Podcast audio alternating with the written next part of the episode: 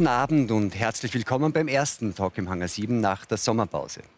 Hamburg ist der Vorreiter. Zutritt zu Kinos und Nachtlokalen haben dort ab Samstag nur noch Geimpfte und Genesene. Österreichs Bundeskanzler Sebastian Kurz geht einen Schritt weiter. Sollten die Fallzahlen weiter steigen, das hat er jetzt angekündigt, dann sollen ungeimpfte aus bestimmten Bereichen ausgeschlossen werden. Aus der 3G-Regel wird dann also eine 1G-Regel. Ist das wirklich notwendig und droht eine weitere Spaltung der Gesellschaft? Auch das befürchtet der Innsbrucker Psychoneuroimmunologe Christian Schubert. Den geplanten Ausschluss von Nichtgeimpften hält er aber auch aus medizinischen Gründen für eine fundamentale Dummheit. Herr Schubert musste leider auf der Autobahn warten, weil ein Unfall passiert ist, wird aber hoffentlich in wenigen Minuten zu uns stoßen. Impfen, was das Zeug hält, das ist die Lösung für den Dortmunder Immunologen Carsten Watzel. Und auch der Ausschluss von Ungeimpften aus bestimmten Bereichen des Lebens könne im Herbst notwendig werden. Sie vertritt Menschen, die nach einer Corona-Impfung unter gesundheitlichen Problemen leiden. Die Juristin Karin Ebner lehnt die geplante 1G-Regel ab, denn sie sei eine Impfpflicht durch die Hintertür und ein Angriff auf unsere Grund- und Freiheitsrechte. Der Präsident der österreichischen Intensivmediziner, Andreas Valentin, warnt vor bereits jetzt steigenden Fallzahlen und einer möglichen Überlastung der Intensivstationen schon im Herbst. Er empfiehlt eine Impfung auch für Kinder. Die Corona-Krise ist auch für Haubenkoch Max Stiegel eine große Herausforderung. Jetzt will Stiegel nur noch Geimpfte bewirten, denn die Branche brauche endlich wieder Stabilität. Herzlich willkommen Ihnen allen. Herr Valentin, Sie sind, wir haben es erwähnt, der oberste Vertreter der, Medizin, der Intensivmedizin in Österreich, also kennt keiner von, der, von, den Zahlen her die Lage auf den Intensivstationen besser als Sie. Wie ist denn diese Lage aktuell? Also im Augenblick sieht man eine wirklich bedenkliche Entwicklung. Äh, wir hatten ja vor wenigen Wochen noch kaum Intensivpatienten, die mit Covid-19 behandelt werden mussten. Inzwischen sind die Zahlen wirklich im Steigen. Es hat sich in den letzten zwei Wochen die Anzahl der Intensivpatienten in diesem Bereich verdoppelt. Wir halten heute bei knapp über 90 Intensivpatienten in Österreich. Das erscheint jetzt noch nicht so viel. Aber das Covid-Prognosekonsortium hat vorausberechnet, dass in zwei Wochen diese Zahl wieder verdoppelt sein wird. Und die haben, muss man sagen, bisher in der Pandemie auch immer recht gehabt. Und wir kennen diese Entwicklungen inzwischen. Es ist also durchaus zu befürchten, dass im Herbst äh, spätestens auch wieder eine erhebliche Belastung und Belegung mit Covid-Patienten auf Intensivstationen ist, die durchaus auch den Plafond, den wir schon kennen, erreichen könnte. Wo liegt dieser Plafond? Wir kennen ja aus der dritten Welle und auch aus der zweiten Zahlen mit knapp über 700 Intensivpatienten in Österreich. Und das war wirklich schon eine Grenze, wo man gesehen hat, dass die äh, Kapazitäten demnächst überschritten sein werden und vor allem die Auswirkungen auf Nicht-Covid-Patienten, Intensivpatienten erheblich äh, sein weil können. Weil dann andere Operationen Weil dann zum Beispiel geplante Operationen äh, verschoben werden müssen oder eben auch äh, Prioritäten gesetzt werden müssen, die wir im Normalfall nicht an den Intensivstationen so sehen. Jetzt ist ja das Interessante an dieser Entwicklung, ähm, dass wenn Sie es vergleichen mit der dritten Welle, in der die Impfquote sehr, sehr viel geringer war. Also wenn man davon ausgeht und sich die sogenannte Risikostratifizierung bei Covid-19 ansieht und sieht, dass gerade in dem Bereich, wo das Risiko erheblich wird, also 60 plus im mhm. Wesentlichen, die Impfquote inzwischen bei 70, 80 Prozent liegt, dann kann man sich ja schwer erklären, warum die Zahlen so hoch sind. Naja, das stimmt nur bedingt, weil es sind immer noch sehr hohe Zahlen an Ungeimpften, die einen entsprechenden Anteil dann auch produzieren werden, gewissermaßen an Patienten. Um, um ein simples Beispiel zu geben, äh, wenn eine Million Ungeimpfte in Österreich es gibt, ja, dann kann man damit rechnen, dass jeder dieser Ungeimpften irgendwann Covid hat, eine Covid-Infektion. Es gibt klarerweise nur die Impfung oder irgendwann Covid haben. Mhm. Das ist, glaube ich, inzwischen unbestritten. Und ein erheblicher Anteil oder ein bestimmter Anteil, den wir mit ungefähr 10 Prozent einschätzen, wird auch krank und so krank, dass er ins Spital muss. Aber die 10 Prozent waren immer die Gesamteinschätzung. Mhm. Ähm, wenn man aber davon ausgeht, zum Beispiel, dass diese Million Ungeimpfter unter 50 ist, dann ist die Wahrscheinlichkeit, dass die einen schweren Verlauf haben oder einen intensivpflichtigen Verlauf ist oder gar einen letalen ja. Verlauf, ist sehr, sehr gering. Ist geringer, das ist schon richtig. Trotzdem haben wir auch eine nicht kleine Anzahl, immer noch Quantität, von der Quantität her in den höheren Altersgruppen. Also die nicht geimpft sind, aber die Impfquote ist doch bei 80 Prozent. 70, 70, also 70, 80 Prozent in dieser Größenordnung. Ja. Und wir haben ja schon gesehen, dass auch die 50- bis 70-Jährigen auch in der dritten Welle schon eine große Rolle gespielt haben und durchaus vulnerable Gruppen sind. Ja. Aber wie erklären Sie das, dass offensichtlich, also ich meine, die Risikostratifizierung eines, einer solchen Erkrankung, eines solchen Virus ändert sich ja nicht über Nacht. Wieso? Man hat den Eindruck, dass sagen, pro Welle die, sagen, die Risikogruppe immer größer wird. Zunächst war es völlig klar, und wenn man sich die Sterbe- und Intensivzahlen anschaut, dann sieht man auch, dass es im Wesentlichen um 75 plus geht. Warum sind jetzt plötzlich die 50- bis 70-Jährigen die Intensivpatienten? Nein, da haben Sie nicht recht. Es geht nicht nur um 75 plus. Wie gesagt, es sind die 50- bis 70-Jährigen auch in einem erheblichen Ausmaß betroffen. Und es ist auch so, dass man ab 50 etwa, in, also sehen wir mal von Covid ab, ein etwa 20 Mal höheres Risiko hat, an respiratorischen Infekten zu erkranken und natürlich auch ein kleinerer Teil dann wirklich kritisch krank äh, zu werden. Aber lassen Sie mich noch einmal zum Beispiel zurückkehren, auch wenn die 10 Prozent jetzt, vielleicht sind es 8 Prozent, wie auch immer. Und von denen wird wieder ein, ein kleinerer Teil, aber doch etwa 15 Prozent rechnet man, kritisch krank werden. Ja? Es ist eine einfache Rechnung von einer Million runter auf das, was ich jetzt gesagt habe. Und da sind wir bald einmal bei Intensivpatientenzahlen, die deutlich über 1000 liegen. Und wir haben, wie gesagt, natürlich werden die nicht alle auf einmal so krank, das ist schon klar, aber es illustriert doch die Größe des Problems, weil die Zahl der Ungeimpften noch immer sehr hoch ist. Aber jetzt bleibe ich, jetzt bleib ich irgendwie äh, sagen, quasi bockig. Wenn, wenn, die, ja. wenn die Zahl 10 Prozent war, mhm. bei einer Impfquote von 10 Prozent im mhm. März, und bei einer Impfquote gesamthaft von 60 Prozent und von 8 bis zu 80 Prozent in der, in der Risikogruppe, wieso rechnet man dann immer mit 8 Prozent durch von einer Million? Das verstehe ich einfach nicht. Weil es, ich kläre es noch einmal, weil auch in der Gruppe der Jüngeren und vor allem der über 50 bis 70, 75-Jährigen äh, eine Vulnerabilität, vor allem bei denen, die sowieso Risikofaktoren haben, hier gegeben ist und das einen erheblichen Teil ausmachen wird. Ne? Sie sind natürlich nicht der Einzige, der warnt. In Österreich warnen inzwischen und seit einiger Zeit mehrere vor einem schwierigen Herbst. Vielleicht schauen wir uns das kurz an.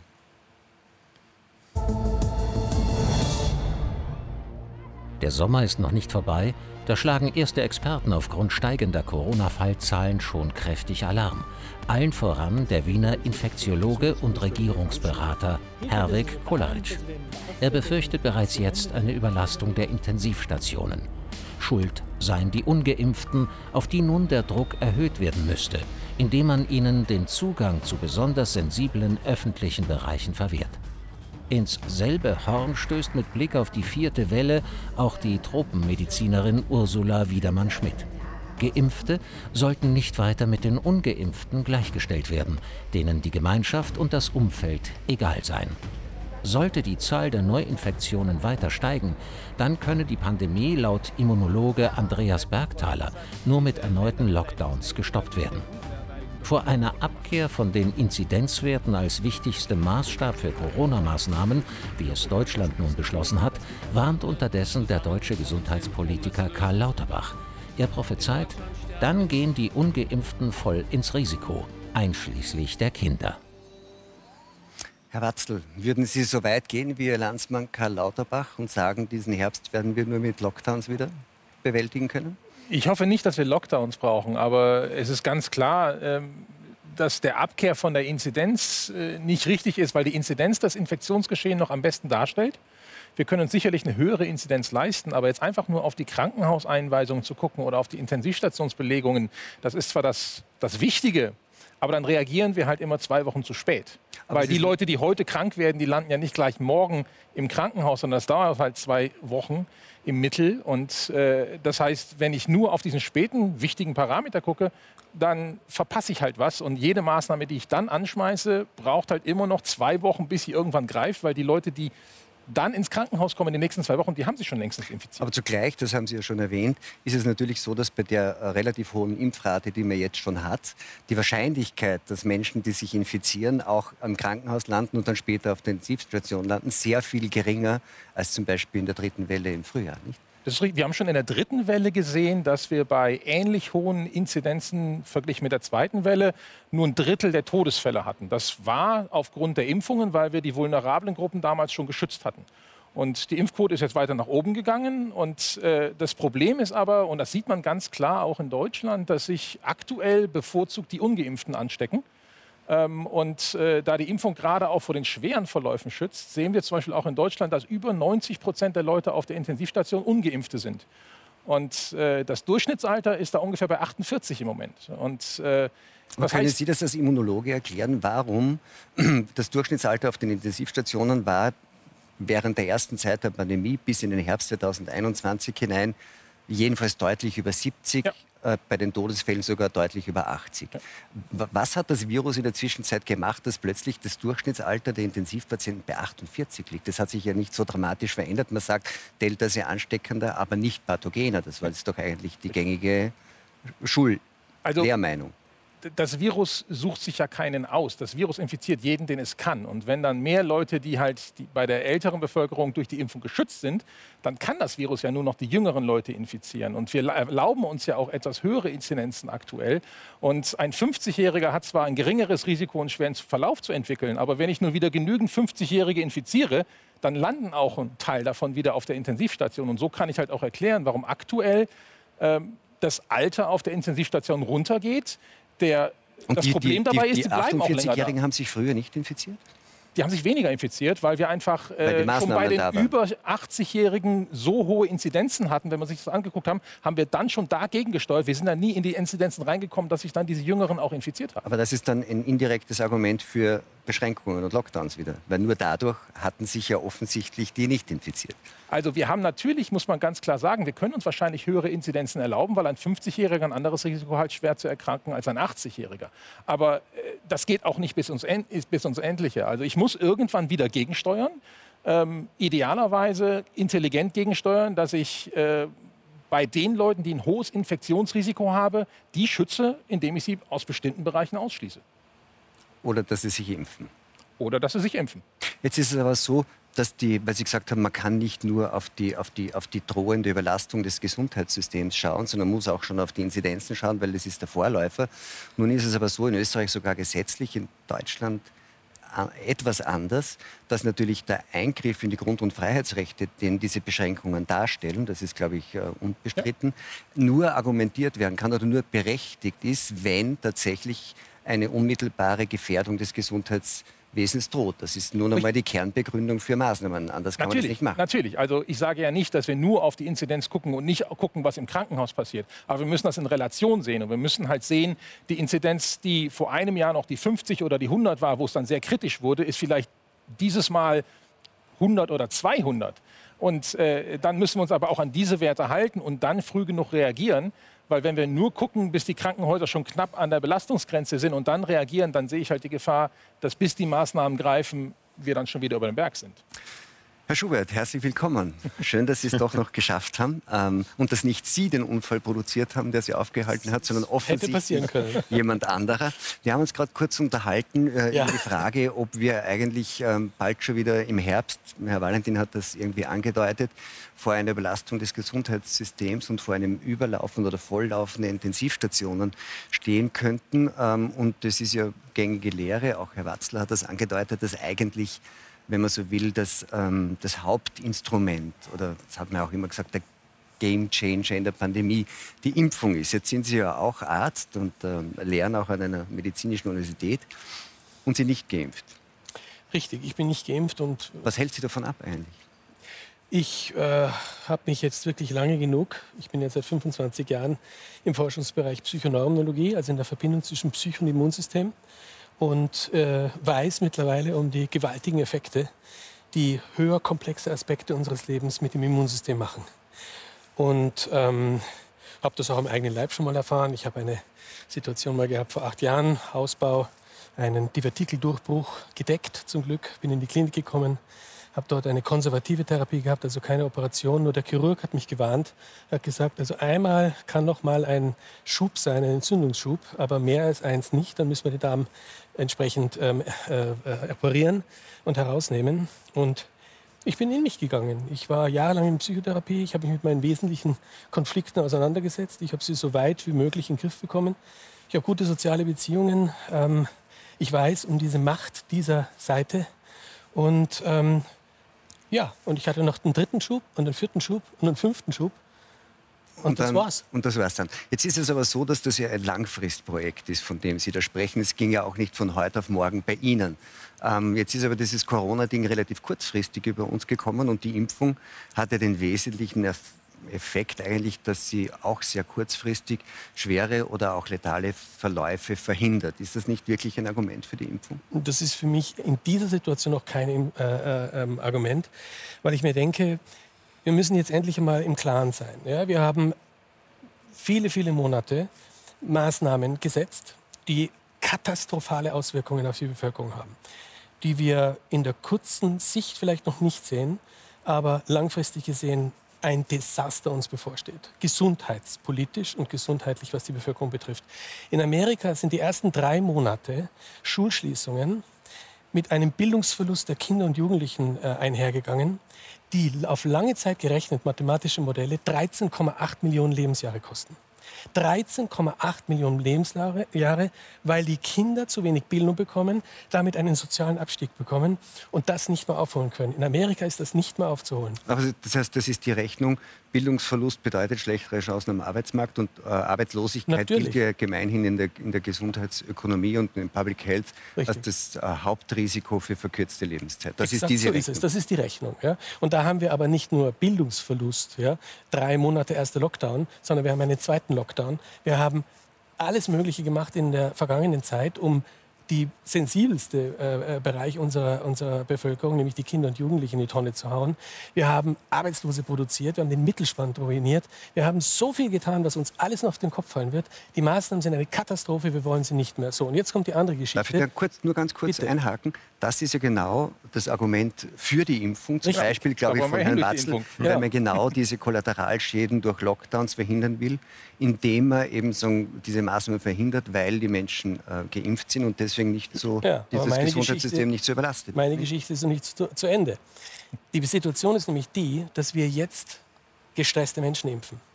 Und wir wissen aus der Psychoneurologie, dass wenn Sie chronisch gestresste Menschen impfen, dann haben Sie ein Problem mit der Impfantwort. Das heißt, die Antikörpertiteranstiege sind deutlich geringer und wir haben deutliche Impfnebenwirkungen bis zu Todesfällen.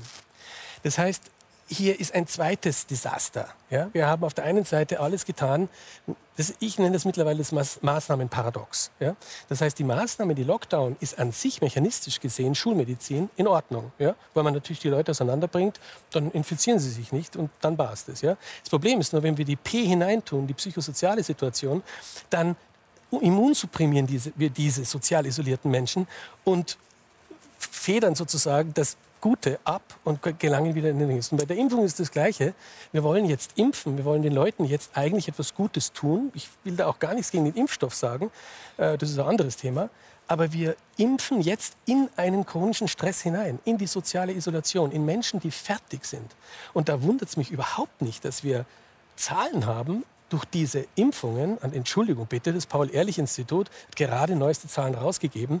Wir haben einen drei, eine drei, innerhalb eines halben Jahres dreimal so viele Tote, Impftote vom Paul-Ehrlich-Institut, bitte schön. Moment. Ähm, lass mich bitte ausreden. ja? Dreimal so viele Tote wie in den 20 Jahren davor mit allen anderen Impfungen. Und das sind die Toten. Wir haben natürlich auch die Geschädigten, die äh, Langzeitgeschädigten und die Verdachtsfälle. Aber das sagt das Paul-Ehrlich-Institut. Das Kleine, was die Dunkelziffer ist. 48 Tote aktuell.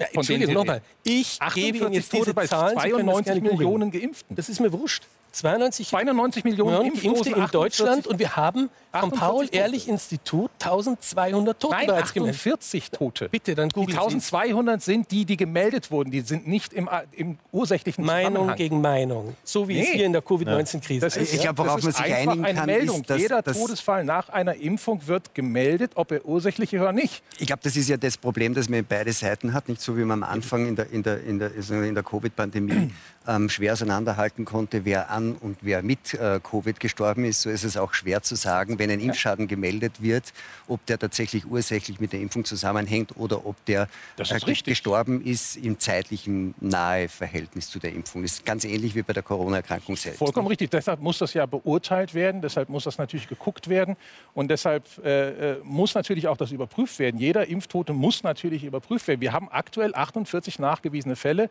die wahrscheinlich mit der Impfung zusammenhängen. Jetzt möchte ich nur, wir sind ja eigentlich in erster Linie... eines noch aufgreifen. Sie haben gesagt, Stress und Impfung, das wäre schlecht. Ja? Mhm. Ist es Ihnen lieber, im Stress Covid krank zu werden, als im Stress geimpft zu werden? Mir ist es in jedem Fall nicht äh, gut, Stress zu haben. Und das ist genau das, wo, Ja, mein Plädoyer eine hingeht. ist eine mein Plädoyer geht an Sache. den Immunologen, dass er äh, die Immunologie endlich mal in den Vordergrund schiebt und wir uns endlich mal Gedanken darüber machen, wie wir das Immunsystem der Bevölkerung so gut und so positiv halten, dass wir weniger Probleme haben. Nochmal, auch das muss klar sein. Ja? Wir haben eine Risikogruppe, die können wir klar definieren. Ja? Und das sind die alten und die vorerkrankten Menschen und die gehören geschützt. Das sage auch ich. Auch Aber nicht so, so auf Kosten der Kinder und Jugendlichen unserer Zukunft.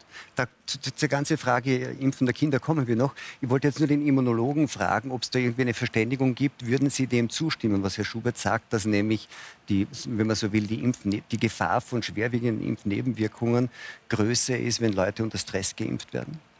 Stress hat ganz sicher einen Einfluss auf das Immunsystem. Das ist absolut klar. Das ist aber nicht so ein großer Einfluss, äh, wie man das manchmal glauben mag. Und ich glaube nicht, äh, dass, also wir sehen die Impfantwort zum Beispiel, wie gut die Leute auf die Impfung reagieren. Und ich äh, wage zu bezweifeln, dass wir Millionen von gestressten Leuten haben. Und wenn die nicht gestresst werden, wäre die Impfantwort noch besser. Also wir wissen, wie gut die Impfungen wirken. Sie wirken bei nahezu allen exzellent. Ähm, und so stark kann der Stresseinfluss gar nicht sein, dass die Impfung nicht wirkt. Also ich würde, Entschuldigung, niemals wagen, einem Intensivmediziner zu sagen, wie die Daten liegen. Sie wagen aber, über die Psychologie zu urteilen und zu sagen, dass Stress nicht so schlimm ist, was das Immunsystem betrifft. Wir machen auch Versuche mit Stress und versuchen das Immunsystem zu messen. Ach. Wenn ich Leute wirklich stresse oder Leute aus stressbehafteten Berufen messe, da kann ich nahezu keinen Unterschied an dem Immunsystem feststellen, außerhalb der üblichen Parameter. Na, dann haben Sie aber ziemlich miese Vielleicht Methoden. messen wir die falschen Sachen, aber die Sachen, die wirklich beim Immunsystem funktionell sind, Ach. funktionieren wunderbar. Sie begehen, begehen sich hier massives Glatteis. Ich mache das 25 Jahre lang. Was Sie jetzt gerade Ja. gesagt haben, ist Stuss. Schlicht und ergreifend. Okay. Gut, wir werden das wahrscheinlich, wir werden das wahrscheinlich, das müssen Sie beide dann wahrscheinlich wirklich in einer intensiveren Konversation über Wochen erklären, weil da gibt es wahrscheinlich ganz viele Studien, die wir hier alle nicht äh, in dem Moment erörtern können. Frau Ebner, Sie sind als Juristin spezialisiert auf Corona-Fragen.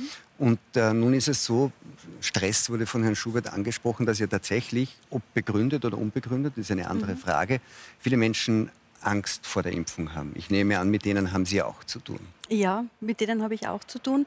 Ähm, ich habe äh, sehr viel zu tun mit Menschen, die überhaupt besorgt sind über die Umstände, unter denen wir jetzt seit eineinhalb Jahren oder länger schon leben. Und äh, ich habe auch viel zu tun mit Menschen, die zum Beispiel bei uns anrufen und sich erkundigen, ob ihr Arbeitgeber sie zwingen kann, äh, sie, sie, sich impfen zu lassen, äh, die Angst haben, dass ihre Kinder zwangsgeimpft werden und die Besorgnis wird immer größer. Und was ich da so wahrnehme, ist ähm, sehr viel die Sorge, dass, äh, die, dass, dass man da in so eine Ohnmacht gerät und dass man eigentlich einer, einer Sache ausgeliefert ist und nicht auskommt, entweder aus wirtschaftlichen Zwängen ähm, oder, oder aus faktischen Zwängen. Ja? Jetzt ist ja die, die Frage, also gibt es eine Impfpflicht? Haben Eltern Sorgen, dass ihre Kinder nur mehr in die Schule dürfen, wenn sie geimpft sind? Das ist dann, was wieder in den Herbst reingeht. Wir haben jetzt gerade kurz gesprochen über die Frage, ob diese Situation, auch diese Stresssituation, Impfschäden hervorrufen kann. Meine Frage ist, ähm, also sind auch, sind auch Klienten bei Ihnen, die sagen, Impfschäden haben und die wollen, dass sie dann vertreten werden? Ja, ja, das ist so. Und ich war jetzt erstaunt über, über die Aussage, dass ja alle Todesfälle zum Beispiel im zeitlichen Zusammenhang mit einer Impfung gemeldet werden. Ähm, also meine, unsere Erfahrung ist da durchaus eine andere. Äh, es gibt äh, Todesfälle, wo Angehörige darum kämpfen, dass das ähm, in Zusammenhang irgendwie Also, dass mit es der Impfung anerkannt wird untersucht wird. Impfschaden. Das ist Nicht nur, dass es anerkannt wird, sondern dass es überhaupt einmal ähm, untersucht wird, ob es einen Zusammenhang gibt, einen inhaltlichen, ja, wo das einfach negiert wird. Aber muss das nicht Aber die Meldung jedenfalls übers passieren? Internet beim Paul-Ehrlich-Institut. Da kann ich als Privatperson die Meldung machen. Ich brauche keinen Arzt dafür. Wie ist das in Österreich, Ja, Herr Valentin? Ein, also, so- ja, jeder Todesfall hat ja irgendeinen medizinischen Kontakt sagen, äh, und da muss eine Meldung erfolgen, klar. Also wenn Angehörige sagen, wir glauben, dass das ein Impfschaden ist, dann muss jeder einzelne Fall untersucht werden? Weil Frau Ebner sagt gerade, das passiert nicht. das passiert nicht. Also es, in den Fällen, die zu uns kommen, ist das nicht der Standard, dass das so passiert. Nein. Haben Sie einen konkreten Fall gerade? Ja, Man kann das ja anonymisieren. Was ist da ja, passiert? ja. Äh, der konkrete Fall war, dass der Herr ähm, nach der zweiten Impfung ähm, bemerkt hat, dass er einen massiven Leistungsabfall gehabt hat und äh, hat sich dann untersuchen lassen und es hat sich herausgestellt, dass er ein Blutgerinnsel im Herz gehabt hat. Und äh, das war überhaupt kein, kein impfkritischer Mensch. Ähm, und er hat aber dann äh, versucht, mit dem, mit dem Arzt zu sprechen, und zwar unter dem Aspekt, dass er gesagt hat, er war zwar an und für sich für die Impfung, weil er sich gedacht hat, wir als Gesellschaft kommen nur mehr heraus aus dieser Situation, wenn sich möglichst viele Menschen impfen lassen. Äh, er hat aber persönlich Angst gehabt, sich ein weiteres Mal impfen lassen zu müssen aus beruflichen Gründen, aus wirtschaftlichen Gründen, aus Gründen der Freiheit, weil er gesagt hat, jetzt ist mir das schon einmal passiert und ich traue mich das nicht mehr. Und das war ein, ein Kampf, sage ich, ja, ist mir so geschildert also der worden. Der Stress, von dem Herr Schubert spricht. Ja? Der, der, Stress, ja, genau. Äh, bis das überhaupt so funktioniert hat, dass das überhaupt weitergeleitet worden ist. Also so standardmäßig kann das nicht sein, weil solche Fälle landen immer wieder bei uns und nicht nur bei uns, sondern auch in den Kanzleien, mit denen Aber wir die, zusammenarbeiten. Die bei Ihnen, weil die Angehörigen dann versuchen, eine Untersuchung irgendwie zu kriegen oder das feststellen zu lassen und das wird ihnen nicht gewährt und dann wollen diese Klienten, dass Sie das durchsetzen oder wie stelle ich mir das vor? Ja, also ich muss sagen, wir, wir gehen da mit viel Fingerspitzengefühl vor, weil manchmal ist natürlich eine rechtliche Durchsetzung nicht das, was jetzt den Angehörigen oder dem Patienten selbst wirklich etwas bringt. In, in vielen Fällen ist es auch so, dass man sagt, man, man lässt das einfach ruhen, ja? weil ähm, Sie wissen selbst, es entsteht dann noch mehr Stress. Ja? Und, und äh, man weiß nie, was dabei rauskommt. Recht ist leider nicht Gerechtigkeit. Und das ist einfach auch ein Thema, und ich denke eines, das ähm, uns alle irgendwie betrifft in, im, im Rahmen dieser Krise, dass wir mit gewissen Dingen auch, wir müssen uns gewissen Dingen hingeben. Ja, und, und gewisse Dinge akzeptieren. Und das ist natürlich aus juristischer Sicht nicht immer leicht. Aus menschlicher Sicht ist es aber verständlich, dass nicht jeder das durchkämpfen will. Jetzt muss man aber schon einhaken mhm. mit dem Beispiel äh, ganz kurz. Zunächst einmal, es hat sich, glaube ich, um keinen Todesfall gehandelt, Nein, wie Sie es jetzt nicht. beschrieben haben. Ja, genau. Und so wie Sie es beschrieben haben, ist es offensichtlich ein Mann, der eine koronare Herzkrankheit hat und ein Geschehen entwickelt hat im Rahmen dieser koronaren Herzkrankheit. Und offensichtlich einen zeitlichen Zusammenhang es gab, dass auch eine Impfung in diesem Zeitraum stattgefunden hat. Es hat noch nie jemand behauptet, dass die Impfung gegen die Folgen einer koronaren Herzkrankheit schützen wird. Also was Sie da haben, ist das klassische Beispiel einer sogenannten Hintergrundinzidenz, Erkrankungen, die Sie sowieso immer wieder sehen und manifestieren und in zeitlichen Zusammenhang mit einer Impfung dann vielleicht auch eine Akutsituation erzeugen, die dann in Zusammenhang mit dieser Impfung gebracht wird. In Ihrem konkreten Beispiel ist mhm. das sicher so gewesen. Wiederum muss das man wahrscheinlich dazu sagen, ganz gleich wie das auch für Covid-19-Erkrankungen ja. galt, nicht? Das habe ich jetzt nicht verstanden. Das Gleiche galt für Covid-19-Erkrankungen. Es waren sehr viele Patienten dabei, auch Todesfälle, ja. die, die mit, mit schweren Vorerkrankungen einen Krankheitsverlauf hatten, der sie ohnehin getötet hätte. Welchen Anteil Covid-19 dann wirklich dabei hatte, ist dann schwer festzustellen. Aber, man hat, aber, aber, in der, ja. aber in der Statistik sind sie jedenfalls, sobald sie in den letzten vier Wochen einen positiven ähm, SARS-CoV-2-Test hatten, als Corona-Tote ähm, also ja. quasi aufgeschlagen. Und warum man das dann bei der, bei der Impfung sagt, das ist nur eine Hintergrundinzidenz, das hat man bei Covid lange nicht gemacht. Naja, Sie beziehen sich auf die Diskussion an oder mit Covid ja. gestorben, genau. oder? Okay. Aber an oder mit einer, mit einer Impfung verstorben wäre doch ganz Nein, das ist nicht das Gleiche. Bei den Impfungen ist es, also deshalb ist es wichtig, dass solche Meldungen natürlich sehr niederschwellig erfolgen können, dass möglichst alles gemeldet wird, was im zeitlichen Verlauf mit der Impfung passiert. Weil es gibt natürlich bestimmte Erkrankungen, die haben eine gewisse Hintergrundinzidenz und das kann teilweise sehr niedrig sein, das kann teilweise auch relativ hoch sein. Und dann ist es natürlich dann die Aufgabe von Institutionen wie dem Paul-Ehrlich-Institut zu sagen, wir haben jetzt so viele Meldungen, ist das eine statistische Häufung? Und das hat ja funktioniert. Also bei den Sinusvenenthrombosen, diese ganz seltenen Thrombosen, wo es wirklich nur sehr wenige Fälle im Jahr gab, hat man dann relativ schnell festgestellt, dass nach der AstraZeneca-Impfung da eine Häufung war und hat, ist dem nachgegangen und hat, hat dann sehr schnell diese Nebenwirkung identifiziert. Und die letzte Nebenwirkung, die man gefunden hat, ist die Myokarditis bei den Jungen. Ähm, Herzmuskelentzündung. Das, hat, das, ist eine Herzmuskelentzündung. Das tritt gerade auch bei jüngeren Männern häufig auf. Deshalb war das gar nicht so einfach, das auch zu sehen. Auch bei übergangenen grippalen Infekten. Und das ist häufig durch einen Infekt ausgelöst, immunvermittelt. Und deshalb kann das natürlich auch mit der Impfung zusammenhängen. Und deshalb ist das dann auch relativ schnell dann gesehen worden. Aha, da gibt es eine Häufung. Und deshalb ist es auch eine weitere Nebenwirkung von Und der Impfung. umso wichtiger ist es, dass diese Nebenwirkungen gemeldet werden. Genau. Ja? Und auch weil, weil wenn, das, wenn das gar nicht stattfindet, dann ist es natürlich schwierig, das zu untersuchen. Nein, Und deshalb man, untergräbt auch das Vertrauen. Ich möchte jetzt nur von der Impfung kurz wegkommen, weil Mhm. Ja. Sie sagen, also jetzt von den Impfschäden, Ja, weil ja. Sie sagen, wenn ich es richtig verstanden habe, ist ja, ist ja sozusagen das Haupt ist das Hauptbedürfnis Ihrer Klienten ähm, die, die, eine Beratung, wenn man so will, ähm, auf den Druck hin, sich impfen zu lassen, nicht? Also auch seitens der Arbeitgeber. Wie Unter, da unter anderem, ja, das, das hat sich natürlich verändert über die Zeit. Also ich bin in diesem Bereich jetzt seit Anfang des Jahres tätig und verwende ungefähr 80 Prozent meiner Arbeitszeit mit Corona-bezogenen Themen.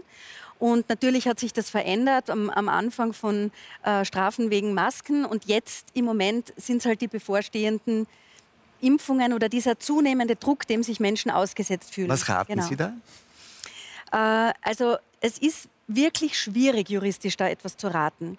Ähm, es ist ja so, dass, äh, dass vieles im juristischen Bereich sich erst konkretisiert, wenn es Rechtsprechung dazu gibt. Ja? Oder das ist ein Prinzip in der Juristerei sozusagen. Ja?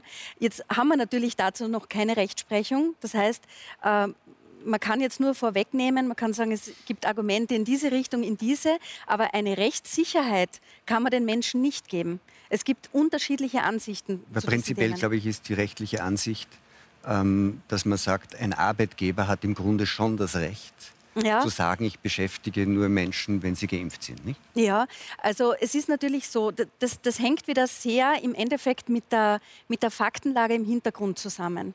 Ein, ein, ein Arbeitgeber hat natürlich eine Fürsorgepflicht seinem Arbeitnehmer gegenüber und auch eine Fürsorgepflicht den anderen Arbeitnehmern gegenüber. Ja? Wenn man jetzt sagen würde, eine Impfung schützt davor, andere Leute anzustecken, dann könnte man sagen, es entspricht der Fürsorgepflicht, dass einer geimpft sein muss, damit einen anderen nicht anstecken kann. Wir wissen aber, dass die Impfungen, die jetzt am Markt sind, vor, in erster Linie vor, vor einem schweren Verlauf schützen und nicht vor der Weitergabe. Ja?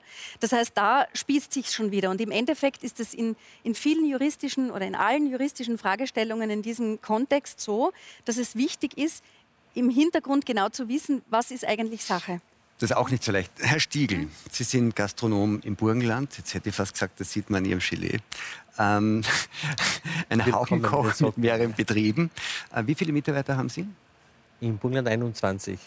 Und die sind alle geimpft, weil Sie es so wollen. nein, aus Vernunft. Ich bin für keine Impfpflicht, sondern eher für die Impfvernunft. Und ich glaube, dass die Impfung die einzige Lösung ist, meiner Meinung nach, dass wir zumindest geimpft sind und äh, die Gastronomie über den Winter irgendwie erhalten. Das heißt, die sind nicht deswegen geimpft, weil Sie es so wollen, sondern weil sie selber vernünftig sind. Wäre zum Beispiel von den 21 wären zwei Unvernünftige dabei, die sich nicht impfen lassen wollen. Was würden Sie denen sagen? Wäre das kein Problem? Ähm, Ich könnten würde die Ihnen nahelegen, dass Sie sich impfen. Man kann niemanden dazu verpflichten oder, äh, oder das erzwingen. Aber würden, ich würde sicher das Gespräch suchen, nachfragen, warum. Weil ich habe oft das Gefühl, wir, wir haben auch so Partnerbetriebe, mit denen wir zusammenarbeiten. Und äh, da sind einige Ungeimpfte. Und ich habe oft das Gefühl, jetzt auf meine Branche umgesetzt, das sind so wie Freilandhühner, die gerne in die Legebatterie zurück möchten, weil irgendwie die wollen nicht, die, sind auf, die schalten auf stur, die wollen nicht, die wollen die Freiheit nicht, die wollen das nicht genießen. Oder es ist eine Art der Freiheit, die sie selbst dort aufzwingen, die ich nicht nachvollziehen kann. Aber ich glaube, dass die Gastronomie nur überleben kann, also die nächsten Monate, jetzt im Winter, bis, es, bis irgendetwas anderes kommt, indem, durch, indem die Durchimpfungsrate sehr hoch sein wird. Bei dem, beim, beim Personal. Es gibt ja viele Betriebe, die sagen, wir wollen, dass unser Personal möglichst vollständig geimpft ist, weil es gibt den Gästen die Sicherheit, dass Genau. sie sich im Lokal nicht anstecken werden. Das ist der eine Teil. Sie gehen ja noch einen Schritt weiter und sagen, ähm, ich bewirte auch nur Geimpfte. Naja, mindestens geimpft. Also viele sind geimpft und dann, oder genesen oder geimpft und dann noch getestet.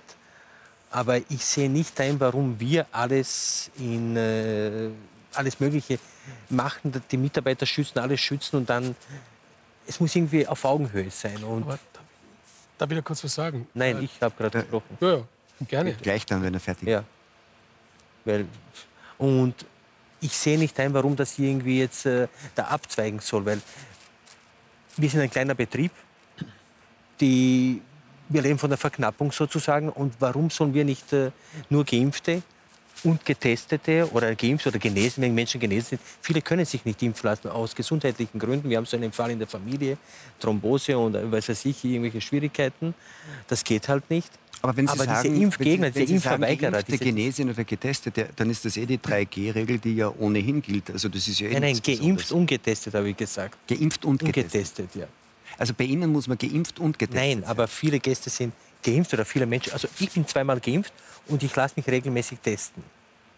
Viele unserer Mitarbeiter testen regelmäßig wieder, weil sie auf Nummer sicher gehen. Und viele Gäste, die aus dem Ausland zu uns kommen, die lassen sich auch vorab testen oder hier testen. Ich Auch bin- wenn Sie geimpft sind. auch wenn sie geimpft sind. Aber gehen Sie jetzt dann so weit, dass Sie sagen, äh, ich bewirte tatsächlich äh, nur noch Geimpfte Ja, und ähm, das nimmt Ihnen auch niemand übel. Da gibt es dann nicht Stammgäste, die sagen, dann kann ich dort nicht mehr hingehen. ja, es wird immer wieder ein paar geben, die dagegen sind. Das heißt, bei Ihren Lokalen wird am Eingang ähm, ein, das Impfzertifikat überprüft. Und wenn Na, wir nicht fragen nach ist, dann wird er nicht. Wir machen das schon seit. Wochen und es gab noch bis jetzt kein einziges Problem. Bei der Reservierung sagen wir bitte den Impfausweis mitnehmen, bei der, beim Einchecken den Impfausweis vorlegen und es gab keine Diskussionen. Also Aber, Sie- aber Sie verlangen nicht zur Impfung auch einen Test. nein, verlange ich nicht. Ja. Was ähm, Herr Stiegel sich wünscht, das könnte bald verpflichtend werden, und zwar in ganz Österreich, nämlich, wir haben es schon einmal erwähnt, aus der 3G-Regel könnte demnächst eine 1G-Regel werden. Und wie das funktionieren könnte, schauen wir uns jetzt kurz an. Wer geimpft, getestet oder genesen ist, dem stehen bislang noch alle Türen offen. Doch jetzt werden auch in Österreich die Rufe nach einer verbindlichen 1G-Regel immer lauter. Zu besonders sensiblen Bereichen mit vermeintlich hoher Ansteckungsgefahr sollen dann nur noch Geimpfte Zutritt haben. Für Getestete und Genesene wären Nachtclubs, Bars oder Fitnessstudios dann tabu. In manchen deutschen Bundesländern wurde eine entsprechende Richtlinie trotz lauter Proteste bereits in dieser Woche umgesetzt. Die Kritiker laufen unterdessen auch in Österreich schon Sturm. FPÖ-Chef Herbert Kickel kritisiert die 1G-Regel als Corona-Amoklauf und der Gastrobranchenobmann Mario Pulka hat bereits angekündigt, gegen eine weitere Verschärfung der Zutrittsregeln zu klagen. Herr Stiegel, also alle Gastronomen sehen es nicht sowieso. Wir haben ja gerade. Ähm, Der Herr Pulke gesehen, ist kein. Gastronom und der Herr Kickel ist... Ja, mal aber der, aber, der, aber der Herr Pulke ist dann trotzdem ein Branchenvertreter, nicht? Ähm, Leider, ja. Leider. Ja, also der, er, er sagt, das Argument ist, für die Klage sagt er, dass die 1G-Regel ähm, viele Gastronomen und Gastronomiebetriebe in den Konkurs treiben würde. Das glauben Sie nicht. Der Herr Pulke hat im selben Interview auch gesagt, dass durch die, 3 Re äh, durch die 3G-Regel äh, ein Minus von 45 Prozent an Umsatz entstanden ist. Was wäre sonst die Lösung gewesen? Zusperren? Also wir reden jetzt wirklich hier von einer dramatischen Situation, die wir in den letzten Monaten in der Gastronomie hatten. Wir mussten alle zusperren. Es gab natürlich Entschädigungen und alles, aber kein Mensch macht sich selbstständig und auf den Staat angewiesen zu sein. Würden Sie sagen, dass das, was Sie machen in Ihrem Lokal, das steht ja natürlich jedem Einzelnen frei, Ja. ähm, dass das für die komplette Branche gelten sollte, nämlich nur Geimpfte? In vielen Ländern ist es auch schon so. In Frankreich starten sie damit und in vielen Ländern geimpft und dann noch getestet wäre natürlich perfekt. Ich war in, in der letzten Woche mehrfach in Deutschland bei diversen Aufzeichnungen. Äh, und da muss man auch geimpft und getestet sein. Also gibt es einen PCR-Test vor, äh, vor der Aufzeichnung und direkt am Set gibt es noch einmal einen, einen äh, aktuellen Test.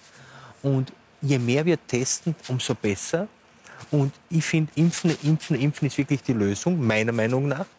Weil ich wüsste nicht, wie wir sonst die Gastronomie in irgendeiner Form retten sollen. Weil natürlich gibt es immer Gegner und natürlich gibt es immer Menschen, die kriegen, aber ich habe heute auch mit einem Arzt, mit einem Befreundeten telefoniert und der hat gesagt, du schau, bei Pocken und bei äh, vielen anderen Sachen war genau dieselbe Diskussion und das gab es ja immer. Und es ist oft auch Show für die dumme Masse. Herr Schubert, sind Sie ein guter Koch?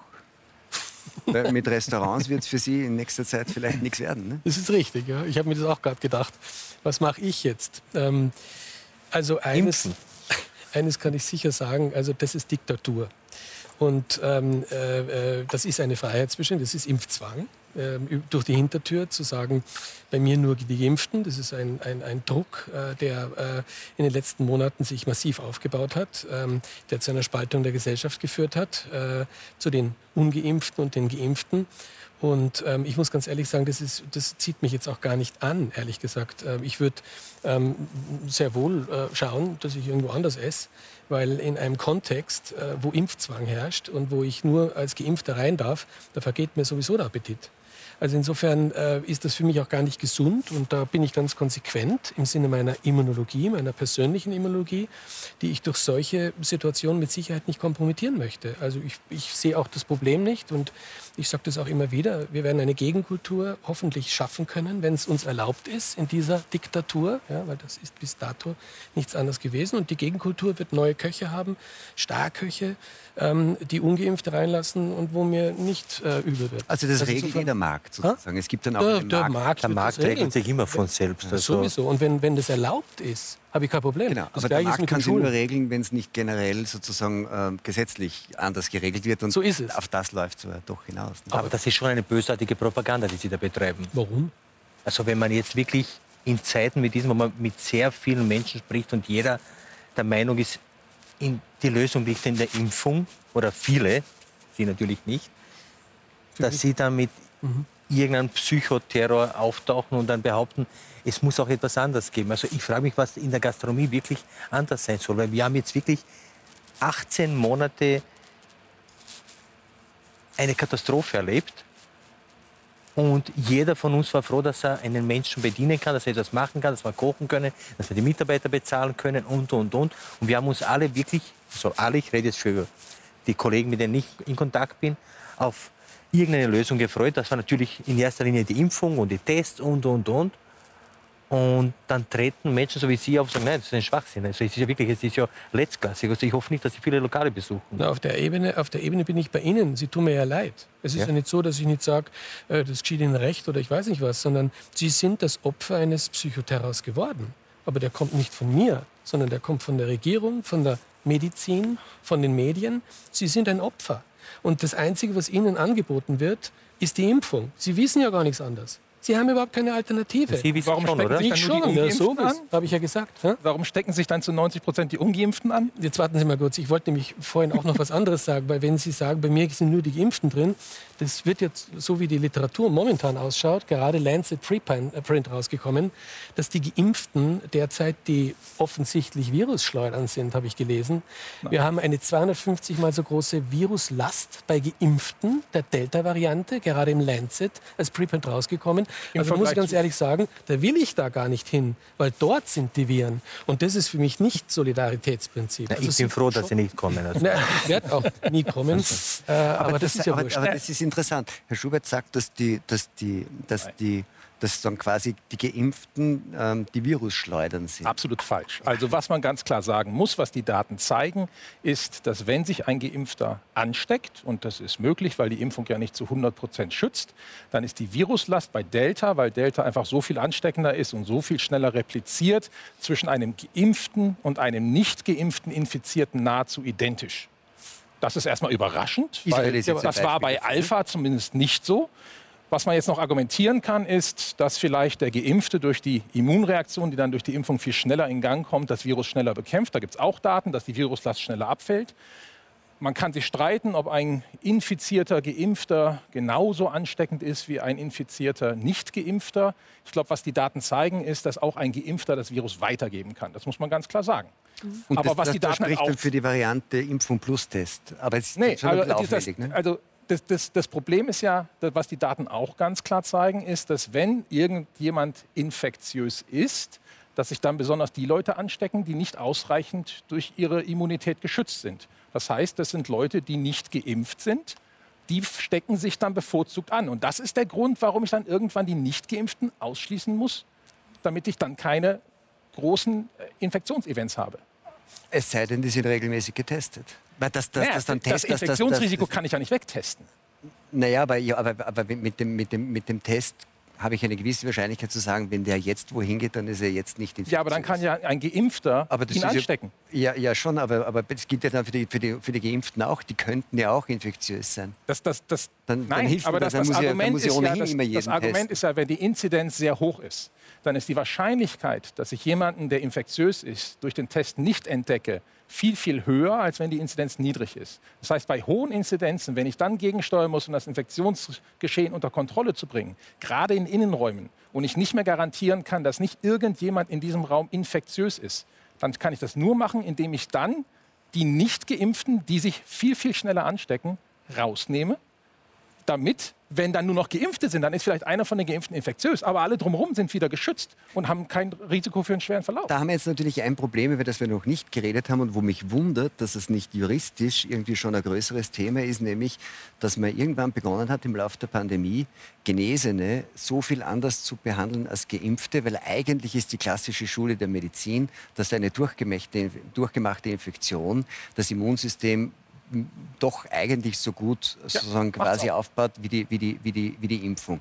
Und dass man jetzt sagt, als Genesener bist du irgendwie eigentlich ein Ungeimpfter und du wirst so behandelt wie, ein, wie, wie, wie jeder andere Ungeimpfte, das ähm, könnte dann juristisch G1. schon noch zum Problem G1. werden. Nicht? Das ist falsch. Aber das ist G1. Das ist G1. Es muss G2 sein. G1 ist falsch, weil wir wissen, kurz nach der Impfung haben die Geimpften so viel Antikörper, dass sie viel mehr Antikörper haben als ein Genesener. Deshalb sind sie vielleicht da besser geschützt. Was wir jetzt aber auch wissen, dass die Antikörper über die Zeit runtergehen. Und zwar bei den Geimpften schneller runtergehen als bei den Genesenen. Während die Genesenen die Chance haben, dass sie sogar sehr, sehr, sehr Und nach sechs. Monaten sind die Genesenen und die Geimpften von ihrem Risiko, sich anzustecken, gleich. Beziehungsweise es gibt sogar eine Studie aus Israel, die gerade zeigt, dass sogar dann die Geimpften ein höheres Risiko haben, sich sogar anzustecken im Vergleich zu den Genesenen. Nicht zu den Ungeimpften. Ja? Aber das heißt nur mal ganz klar, Sie sagen auch als Immunologe, der sehr stark für die Impfung ist, der auch für Einschränkungen ist, der sogar dafür ist, dass sozusagen Ungeimpfte in gewissen Bereichen und unter gewissen Umständen ausgeschlossen werden aus Teilen des öffentlichen Lebens. Wenn, dann kann es immer nur G2 sein und nicht G1. Vollkommen Also nur die Geimpften sozusagen quasi äh, zuzulassen und die Genesenen davon auszuschließen, ist auch aus immunologischer Sicht, aus Ihrer Sicht falsch. Das, was wir jetzt über die Immunität gegen Corona wissen, zeigt uns, dass auch die Genesenen einen sehr ordentlichen Immunschutz haben. Es gibt keinen Grund zu sagen, die Geimpften sind so viel besser geschützt als die Genesenen. Deshalb kann ich das immunologisch nicht unterscheiden und kann auch nicht begründen, warum ich jetzt die Genesenen da irgendwie ausschließen soll. Muss, steht muss man das Schild nicht, vom Herrn muss man das nicht G2, ein oder? bisschen mehr differenzieren? Genesen ist ein sehr schwammiger Begriff. Also heißt das jetzt genesen und tatsächlich, also krank gewesen und genesen oder heißt das Covid-positiv und dann irgendwann Covid-negativ geworden? Also- das macht nämlich schon einen Unterschied, nehme ich an. Und wie oder? stellen wir den fest? Und was spricht dagegen, dass ein Genesener sich impft? Das ist die allerbeste Sache. Also wir haben im Bekanntenkreis einige Freunde, die genesen, also die hatten Covid und haben sich dann auch ganz normal impfen lassen und, und, und. Was Aber, spricht dagegen? aber, aber könnte man nicht auch fragen, was spricht dafür, wenn ich ohnehin durch eine, durch eine durchgemachte Erkrankung den Immunschutz habe? Man könnte alles hinterfragen. Ja, no, ich stelle nur, die- ich stell nur die Gegenfrage, Ja, na, die spricht- möglicherweise auch plausibel ist. Nicht? Dafür spricht, dass es der beste Boost schlechthin ist, oder? Den es überhaupt gibt. Ja, wer sagt denn das? Haben Sie Daten? dann- Sie reden da so vor sich hin. Äh, wir Sie reden auch. hier von Genesenen, die eine natürliche Infektion durchgemacht haben und die dann zusätzlich eine Impfung kriegen sollen. Entschuldigung, wir wissen ja noch nicht einmal, wie lange diese Immunität, die natürliche Immunität bei Covid-19 oder bei SARS-CoV-2-Infektionen andauert. Die Studien aus Innsbruck zeigen ganz klar, Florian Deisenhammer, dass das offensichtlich ziemlich lang ist. Also Entschuldigung, reicht es nicht langsam? Müssen wir jetzt auch noch mal da impfen? Das gibt's doch gar nicht. Entschuldigung. Also es gibt, es gibt sehr gute Studien, die zeigen, dass die Impfung auch bei Genesenen sehr gut vertragen wird. Es gibt kein höheres Risiko, wenn die sich impfen lassen. Und was man auch zeigen tun? kann, ist, dass die dann noch einen besseren Immunschutz haben als teilweise die zweimal Geimpften. Also gerade bei Risikopatienten, ähm, wo man sich nicht klar, ganz klar ist. Und das Problem aktuell, was wir immer noch haben, ist, wir definieren die Immunität anhand von zweimal gepikst werden zum Beispiel. Und das ist natürlich sehr, sehr indirekt. Am schönsten möchte ich natürlich die Immunität messbar machen. Das können wir bei anderen Impfungen, da kann ich den Impftiter messen. Das können wir bei Corona noch nicht. Wir wissen mittlerweile, es sind wahrscheinlich die neutralisierenden Antikörper, die ich da messen muss, aber aktuell kann Ihnen keiner sagen, ab welchem Wert sie immun sind. Die würde man ja auch bei den Genesenen messen, die neutralisierenden Richtig. Antikörper.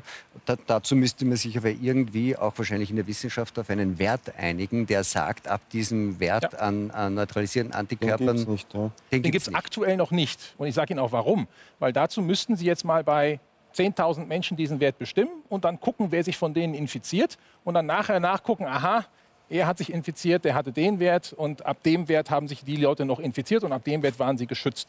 So kann man da hinkommen. Das laufen aktuell die Studien. Das sind die Fortsetzungsstudien von den Zulassungsstudien der Impfstoffe, weil da 10.000 Menschen geimpft worden sind. Da habe ich die Antikörperspiegel und dann kann ich irgendwann einen Impftiter bestimmen, genauso wie bei einer Hepatitis-Impfung, genauso wie bei einer Tetanus-Impfung. Und in der Zwischenzeit hauen wir drauf, oder? Da gehen wir die zweite Impfung, die dritte Impfung, dann warten wir noch, bis die Antikörper wieder weg sind, dann kriegen sie den vierten Schuss und den fünften Schuss und wir schießen um uns herum herum wie in einem Gewehrladen. Ja, ja? das ist die Medizin. Das ist eine Maschinenmedizin, die die Natur. Entschuldigen, lassen Sie mich bitte fertigen, weil das ist für mich ein fundamentaler Punkt hier. Ja? Das ist schwerster Reduktionismus, was Sie hier sagen, meine Herren. Ja?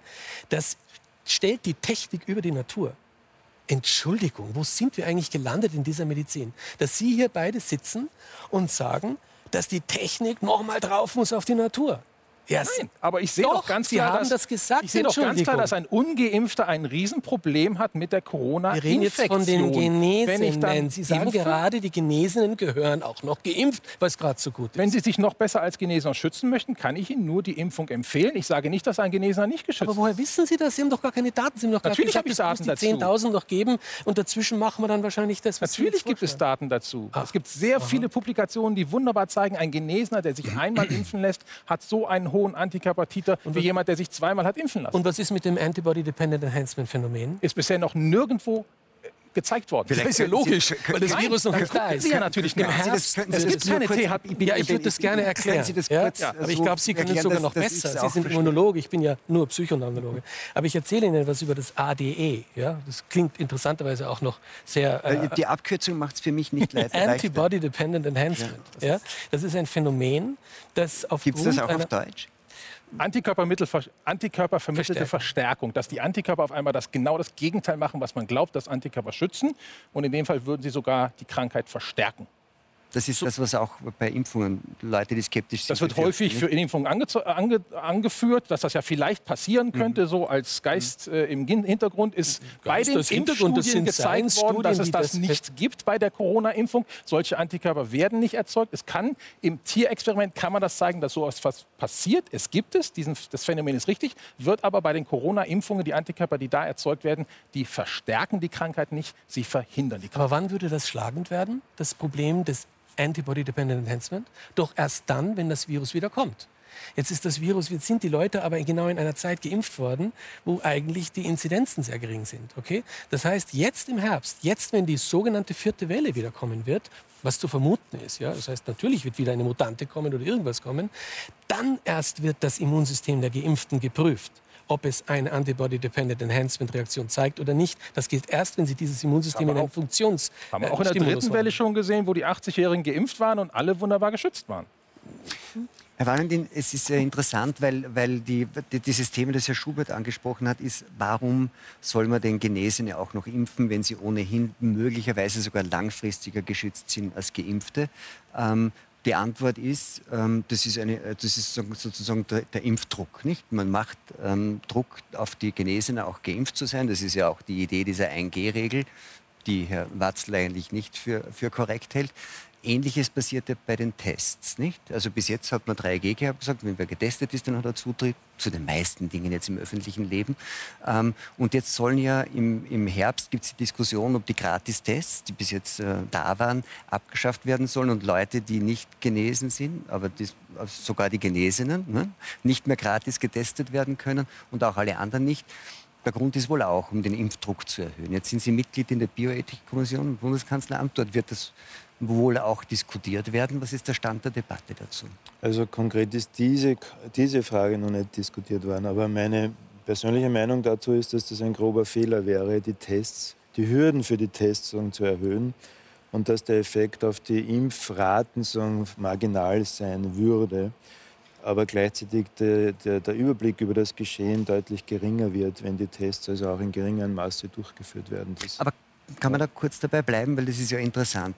Ähm, viele Leute sagen ja und bemängeln ja, dass es eigentlich die, die beste Möglichkeit, wenn man so will, einen, einen Überblick über die epidemiologische Lage zu haben, wären natürlich so quasi Samples, die getestet werden, repräsentative Samples. Wenn ich die regelmäßig teste, dann habe ich einen guten Überblick über die Infektionslage in der Bevölkerung. Mhm. Während dieses äh, Random-Testen und jeder wird getestet, ob symptomatisch oder nicht, ich habe keine Daten, welche Altersgruppe, welche Vorerkrankungen, bringt mir eigentlich keinen Überblick über die epidemiologische Lage, oder? Warum ja. macht man das? In Österreich gibt es das nach wie vor. Naja, das ist in Deutschland? schon. Es gibt schon zum Teil in Schulen. Ich glaube, das ist ja ein Ansatz, der in diese Richtung geht. Oder es gibt es auch in Krankenhäusern, wo regelmäßig getestet wird, das Personal. Also das, das sind so gewisse Samples, die man sich immer wieder anschaut. Ja, ja aber immer nur ja. bereichsspezifisch. Es gibt das kein repräsentatives Sample, weder, glaube ich, in Deutschland noch in Österreich. Für, das war eigentlich das Instrument, oder in der epidemiologischen Beobachtung der Lage wäre. Warum gibt es sowas nicht?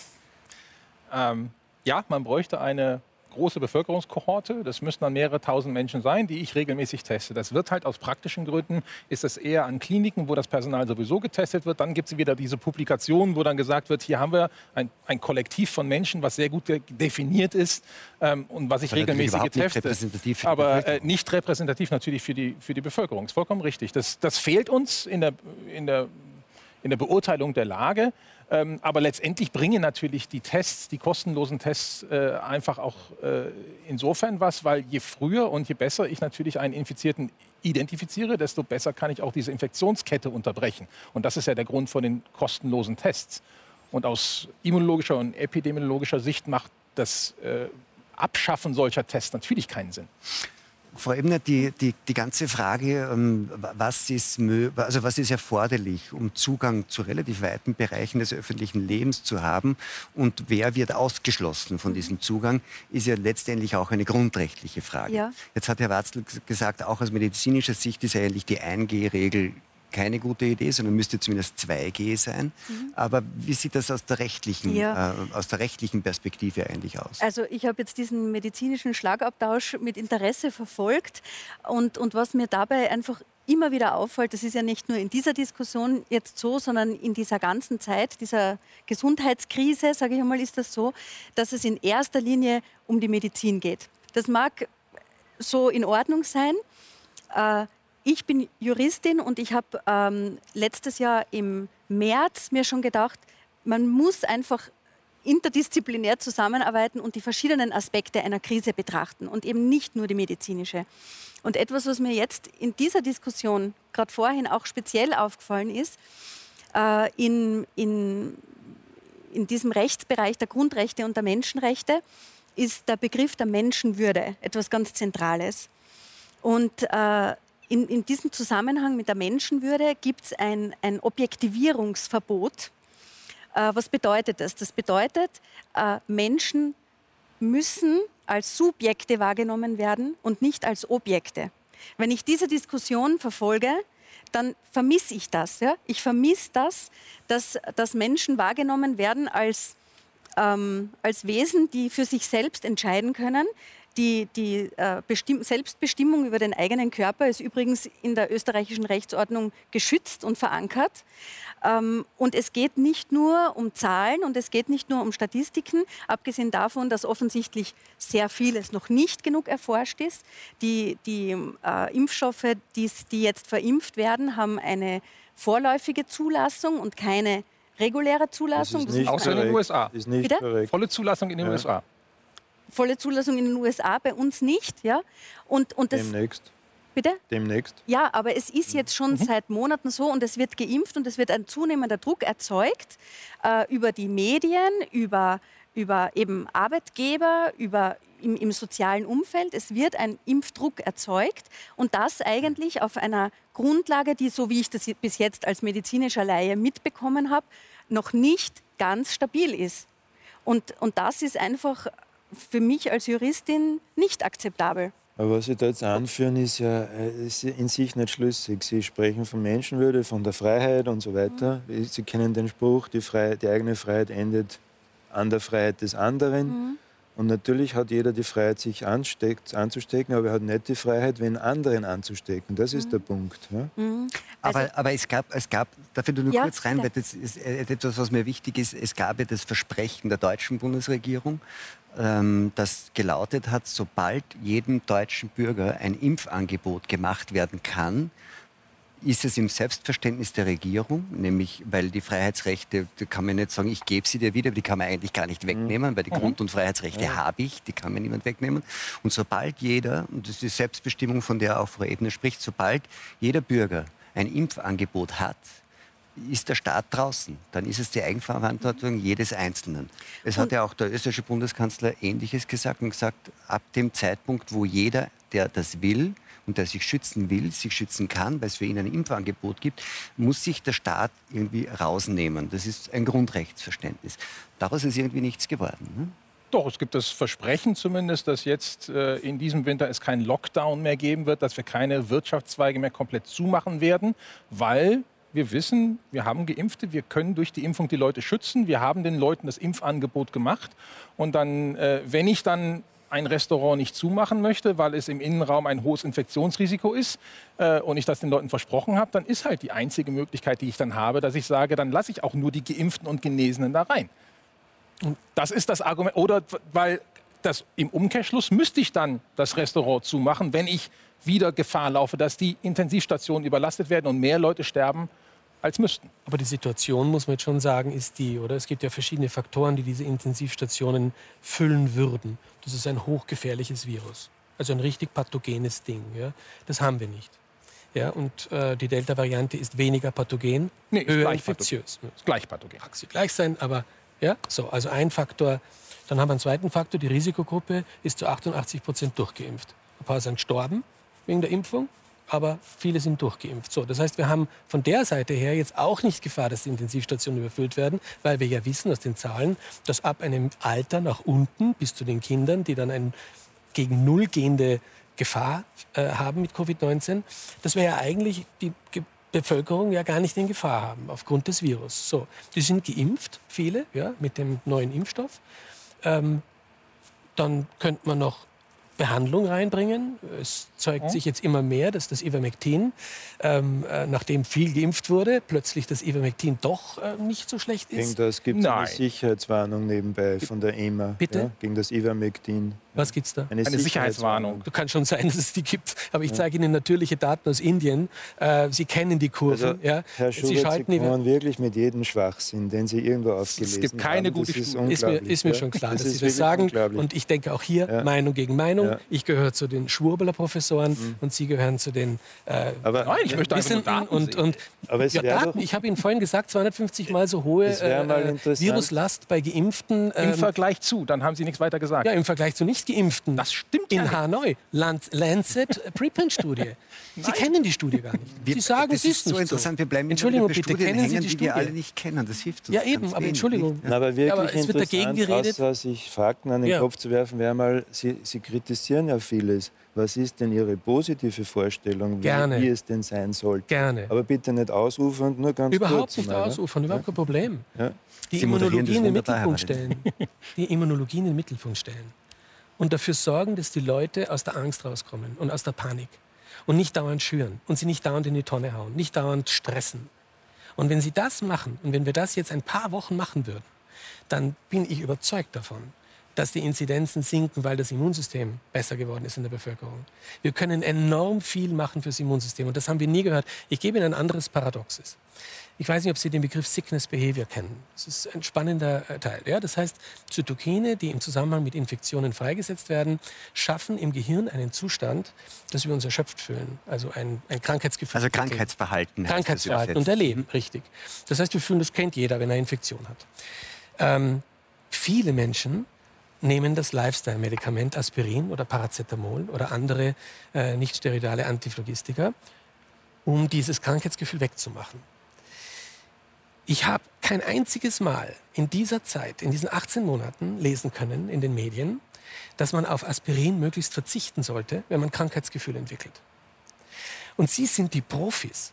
Sie stellen das, Sie äh, äh setzen sich mit dem Immunsystem auseinander und Sie warten am Ende des Tages, dass die Intensivstation irgendwann voll wird. Das heißt, nicht viel präventiv. Jetzt frage ich mich aber, Warum wird das nicht kolportiert? Warum wird über Ischgl groß geredet als Superspreader-Event, wo es doch eigentlich relativ nah ist, dass die Barkeeper sich wahrscheinlich ähm, in ihrem infektiösen Zustand Aspirin gegeben haben, damit sie ihr Trinkgeld kriegen. Die Deutschen, die das ganze Jahr oder die Isländer gespart haben, damit sie zum Skifahren gehen können, ebenfalls bei den ersten Krankheitszeichen Aspirin oder was auch immer einnehmen. Dann kommen zwei zusammen, die sich super gut fühlen und dem anderen auch deutlich vermitteln, dass sie nicht krank sind. Dabei sind sie höchst infektiös. Okay, und da haben sie ihr Superspreader gefasst. Ja, das hören Sie nicht aber, gerne. Aber da hat er, da hat er Das hören Sie nicht gerne, weil das ist ein interessanter Das ist das große Problem des Coronavirus, des SARS-CoV-2, dass jemand ansteckend ist, bevor er sich selber krank fühlt. Auch ohne Aspirin geht das. Es sind drei Tage, vor jemand Krankheitssymptome hat, ist er schon infektiös. Und das ist aktuell das Problem, weshalb äh, es sehr schwer ist, diese Pandemie unter mhm. Kontrolle zu bekommen. Beim SARS-Virus vor knapp zehn Jahren waren die Leute erst infektiös, als sie schon Fieber hatten. Und von daher hat das was gebracht, auf allen Flughäfen Fieber zu messen. Und jeder, der Fieber hatte, wurde isoliert.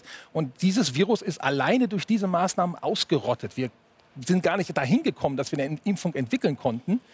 Leider, dann hätten wir jetzt schon viel länger eine gehabt, seit zehn Jahren, und hätte die schon nur anpassen müssen. Aber das ist das wirklich Gefährliche des neuen Coronavirus. Und das, hat, das kann vielleicht durch Aspirin schlimmer gemacht werden, aber nicht jeder nimmt Aspirin. Und trotzdem ist es so, dass man infektiös ist, bevor man Krankheitssymptome entwickelt. Aber Sie werden wahrscheinlich Herrn Schubert zustimmen, dass es ähm, also jetzt nicht nur Sickness Behavior, sondern dass es insgesamt, ähm, wenn man so will, die, die, die Grundantwort des Immunsystems auf jede Art von Virus eigentlich in der, in der ganzen Diskussion über dieses doch im Grunde relativ milde Virus relativ stark unterschätzt wurde, oder? Ein mildes Virus, was viele tausend Menschen umgebracht hat. Allein in Deutschland und weltweit mehrere Millionen. Also es ist, stimmt, ich, ich möchte dieses Virus nicht verharmlosen. Es ist keine Grippe. Wir wissen genau, dass das Coronavirus ist keine Grippe. Es ist deutlich gefährlicher. Wir haben mit den nur für bestimmte Gruppen. Ja, aber auch bei Grippe ist es so, für dass nur die ganz Gruppen Alten ist es deutlich weniger gefährlich als die Ja, aber soll man, soll man für die ganz Jungen ist es weniger gefährlich, aber äh, nein, die werden ja geimpft. Ja? Also, muss nein, also ich muss also muss ein einfaches Beispiel mit den mit den Hygienemaßnahmen im letzten Winter haben wir die Grippewelle komplett ausfallen lassen und hatten trotzdem eine zweite und eine dritte Welle. Und das zeigt ja einfach, dass die gleichen Maßnahmen, die die Grippe komplett verhindern können, Corona gerade mal so ein bisschen abschwächen konnten. Und das zeigt ja ganz klar, dass es das keine Grippe ist. Also da muss man sich wirklich dagegen aussprechen. In der, in der Mildes Virus. Hm? Mildes Virus. Haben Sie das wirklich jetzt Nein, gesagt? Ein, relativ, oder? Ich würde sagen, ein relativ also, mildes Virus, weil es ist wirklich kein Killer-Virus. Ich darf jetzt wiederholen, ich bin mehr als 30 Jahre in der Intensivmedizin. Das habe ich an dieser Stelle schon mal vor einem halben Jahr gesagt. Ich habe so eine Erkrankung noch nie gesehen. Solche Patienten, die derartig kritisch krank sind, wo die Lungen komplett versagen also das als mildes Virus zu bezeichnen, das ist ich, ja wirklich. Ich meine es in den Gesamtzahlen. Absurd. Es gibt sehr breite absurd. Gruppen der Bevölkerung. Ja. Ich glaube, das ist inzwischen gut untersucht, ja. weltweit. Es gibt bis 50 zumindest ist, ist, ist SARS-CoV-2 in der Pathogenität deutlich unter der Grippe und für bestimmte, vor allem alte und mehrfach erkrankte Menschen ist es sehr, sehr viel gefährlicher als die Grippe, aber die Gesamt Gesamtzahl ja, eben nicht. Dass es für manche sehr viel gefährlicher ist, heißt nicht, dass es für Jüngere nicht auch gefährlich werden kann und es gibt einen durchaus erheblichen Anteil an jungen Menschen, die auch auf Intensivstationen landen. Wie groß ist dieser Anteil? Der liegt äh, Sie meinen, an der Gesamtintensivpatientenpopulation, äh, der liegt so bei 10, 20 Prozent. Ja. Da brauchen Sie nur nach Wien in die Daten schauen. Ja, nach Wien 10, Daten 10 Prozent sind junge Leute? Die jüngste, meines Wissens nach, Patientin äh, ist so um die 20 Jahre alt gewesen, die an einer SARS-CoV-2-Infektion verstorben ist. Also auch das gibt es. Ja. Weiß man mehr über diese 20-Jährige? Hatte die Vorerkrankungen? Nachdem ich da nicht in die Behandlung involviert war, kann ich dazu nicht viel mehr sagen. Aber die Wahrscheinlichkeit, dass jemand, der keine schweren Vorerkrankungen ist und 20 Jahre alt ist an SARS-CoV-2 stirbt, ist, glaube ich, weltweit gegen Null. Nein. Das ist nicht gegen Null. Definitiv das ist halt das Problem. Es geht halt nicht Null. Es gibt kein Nullrisiko, weder bei der Impfung ja. noch bei ja, der eh Infektion. Aber wir lenken jetzt von dem ab, was ich eigentlich vom Herrn Schubert wissen mhm. wollte. Nämlich, darf ich zusammenfassen, Gerne. Ihre Empfehlung zur Bekämpfung der Pandemie und offenbar Ihr Erfolgsrezept wäre, alle Menschen müssen psychisch gesunder werden und dann ist die Pandemie weg.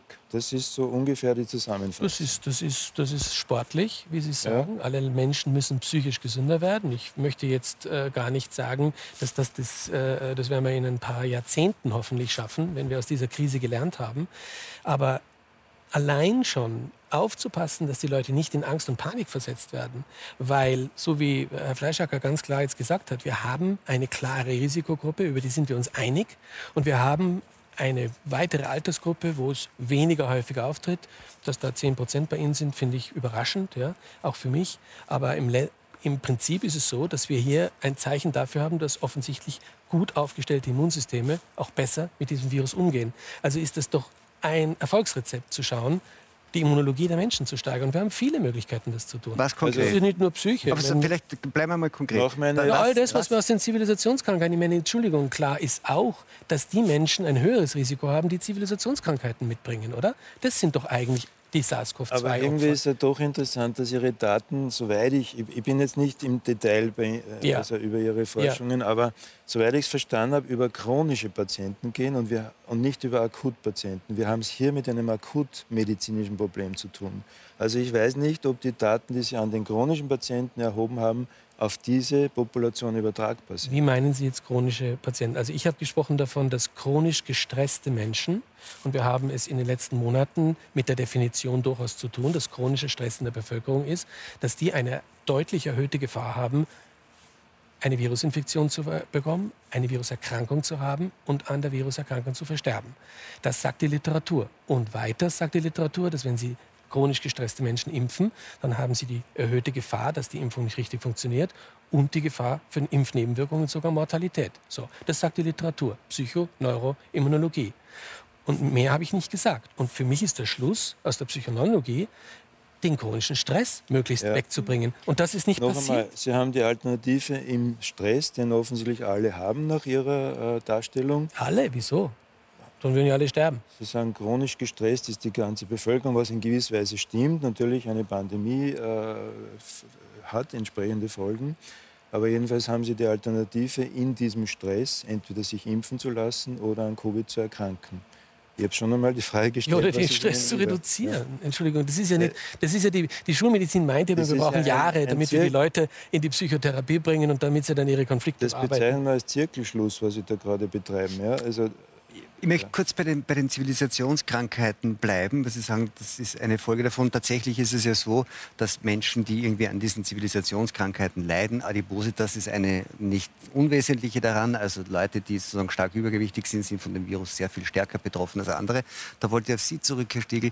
Tatsächlich ist es ja so, dass die dass, dass also Ernährung, wenn man so will, in dieser Pandemie gar nicht so eine kleine Rolle spielt. Nicht? Und jetzt sagen Sie, die Leute, äh, wurscht, von der Schule angefangen, ähm, nehmen eigentlich alles Mögliche zu sich ähm, und, und, und schauen eigentlich gar nicht so sehr drauf, was ihnen dann, und das geht, glaube ich, durchaus auch in die Richtung von Herrn Schubert, was die Folgen davon sein könnten. Ist das etwas, was man aus dieser Pandemie vielleicht lernen könnte, dass man sagt, man muss vielleicht doch schon früher ähm, auf sich schauen und schauen, dass man nicht Risikopatient durch Zivilisationskrankheit wird, das würde doch auch bei der Ernährung wesentlich beginnen, oder? Ich vergleiche das ja mit der Impfung, weil ich mir denke, ich kenne viele Menschen, die gehen zum Discounter und kaufen sich Avocado oder irgendein Hühnchenfleisch um 60, 70 Cent oder um 2 Euro. Und da fragen sie nicht, wo es herkommt. Und bei der Impfung sind wir auf einmal alle Experten. Und, aber natürlich, eine ausgewogene Ernährung ist ja so und auf. Also ich setze mich seit Jahren, ich bin Vater dreier Kinder und setze mich seit drei Jahren, äh, seit Jahren schon für eine ausgewogene Ernährung ein im Gesamten. Und das war schon immer so, ist über die Jahre verloren gegangen.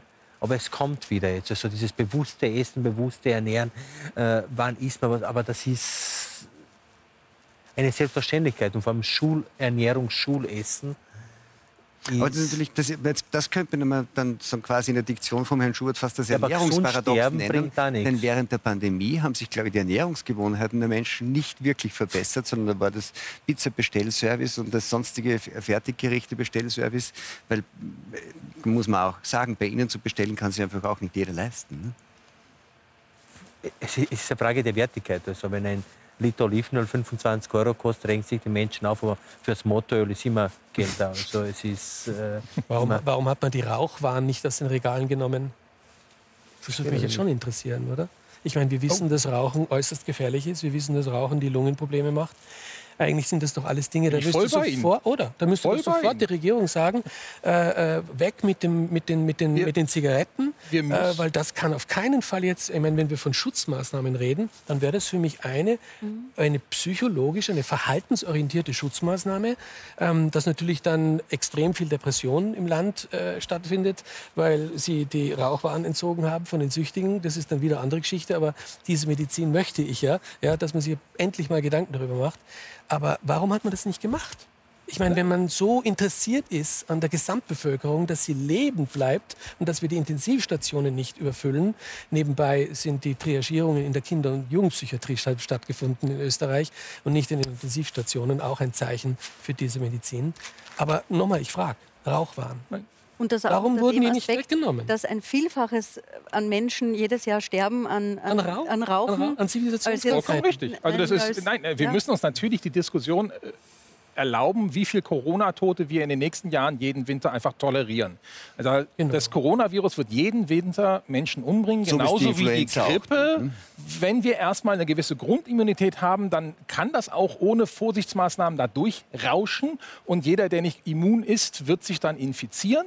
Ähm, und hoffentlich haben wir nicht viele schwere Verläufe und da muss man auch nicht mehr gegensteuern. Dann muss man einfach diese Diskussion führen, wie viele Todesfälle wollen wir uns als Gesellschaft erlauben, äh, bevor wir dann irgendwelche Einschränkungen machen. Und das, da bin ich vollkommen bei Ihnen. Da gibt es ganz andere Beispiele. Da müssten wir das Rauchen verbieten. Wenn wir das Rauchen verbieten, würden wir so viele Todesfälle und Krebsfälle verhindern. Ich habe damals am Deutschen Krebsforschungszentrum promoviert und da hat der Herr Zuhausen, Nobelpreisträger, damals mal gesagt, wenn morgen die Leute aufhören würden zu rauchen, könnten wir hier alle einpacken, weil so viel Krebs verhindert würde. So viel können wir nie erlauben, äh, uns erträumen, mit der Wissenschaft äh, zu verhindern. Das ist so die Dimension. Ja, ich fürchte, wenn wir auf, auf, auf, auf, dem Weg weitergehen in der Diskussion, dann sind wir relativ bald auch bei der Schweinsbratenrationierung. Weil, ne, äh, aber dann sind wir auch bald wieder bei Freiheitsrechten und genau. Persönlichkeitsrechten. Also kann ich einem Raucher verbieten, sich zu rauchen? Ich meine, wir, wir greifen natürlich ein. Wir, wir schreiben den Leuten vor, einen Sicherheitsgurt im Auto zu tragen. Der ist nur für meinen eigenen Schutz. Warum kann ich nicht... Ja? Wir schreiben ihnen aber auch vor, nicht betrunken Auto zu fahren. Das ist für den Fremdschutz. Ja, es gibt Beispiele, wo wir sowas machen. Ja. Bei Schweinsbraten wäre es wieder nur der Eigenschutz und die Frage, äh, ja, wir führen die Schweinsbratendiskussion jetzt nicht. Und zwar in erster Linie deswegen nicht, weil wir schon am Ende unserer Zeit sind. Frau Ebner, meine Herren, vielen Dank für dieses Gespräch. Ihnen einen schönen Abend, eine gesunde Zeit und hoffentlich am nächsten Donnerstag beim Talk im Hangar 7.